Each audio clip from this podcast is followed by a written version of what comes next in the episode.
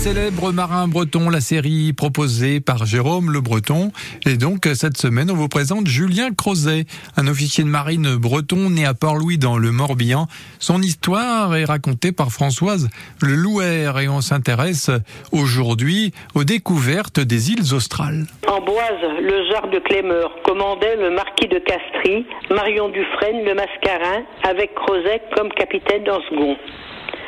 Les deux navires quittaient l'île de France le 18 octobre 1771 en direction du cap de Bonne-Espérance. Début décembre, le Mascarin et le marquis de Castries se retrouvèrent au cap de Bonne-Espérance pour les derniers préparatifs du voyage. Alors, ils devaient connaître la terre de Vendiemen, actuelle Tasmanie, se diriger vers la Nouvelle-Zélande, pénétrer dans la mer du Sud. Le 28 décembre 1771, ils lèvent l'ancre. Le 13 janvier, apparut une côte dominée par des montagnes couvertes de neige et les pentes étaient très vertes, mais sans arbres. Marion baptisa cette côte Terre d'Espérance, car elle le confortait dans l'espoir de découvrir un continent austral. Crozet en fit un croquis et des relevés.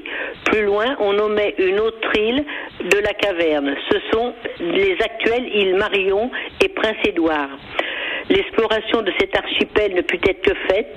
Les deux bateaux naviguèrent dans le froid, le brouillard, le vent, la pluie et longèrent les deux îles que les matelots, dans la frayeur provoquée par la rencontre d'un énorme iceberg, appelèrent îles froides. Il s'agit des actuelles îles aux cochons et îles aux pingouins. La mer s'étant calmée, le 24 janvier, les navigateurs s'approchèrent d'une autre île. Creuset y débarqua en compagnie de quelques officiers et matelots et on laissa une description. Julien Crozet et ses compagnons prirent possession de l'île au nom du roi de France. Ils déposèrent une bouteille contenant un parchemin officiel au sommet d'une pyramide de grosses pierres empilées.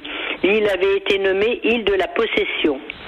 Les explorateurs regagnèrent leur vaisseau et le 25 janvier 1772, ils laissèrent derrière eux cet archipel qui devait recevoir plus tard le nom de Crozet et qui appartient toujours à la France. Merci Françoise Lelouer pour nous avoir parlé de Julien Crozet, officier de marine breton du XVIIIe siècle à l'origine de la découverte des îles Crozet.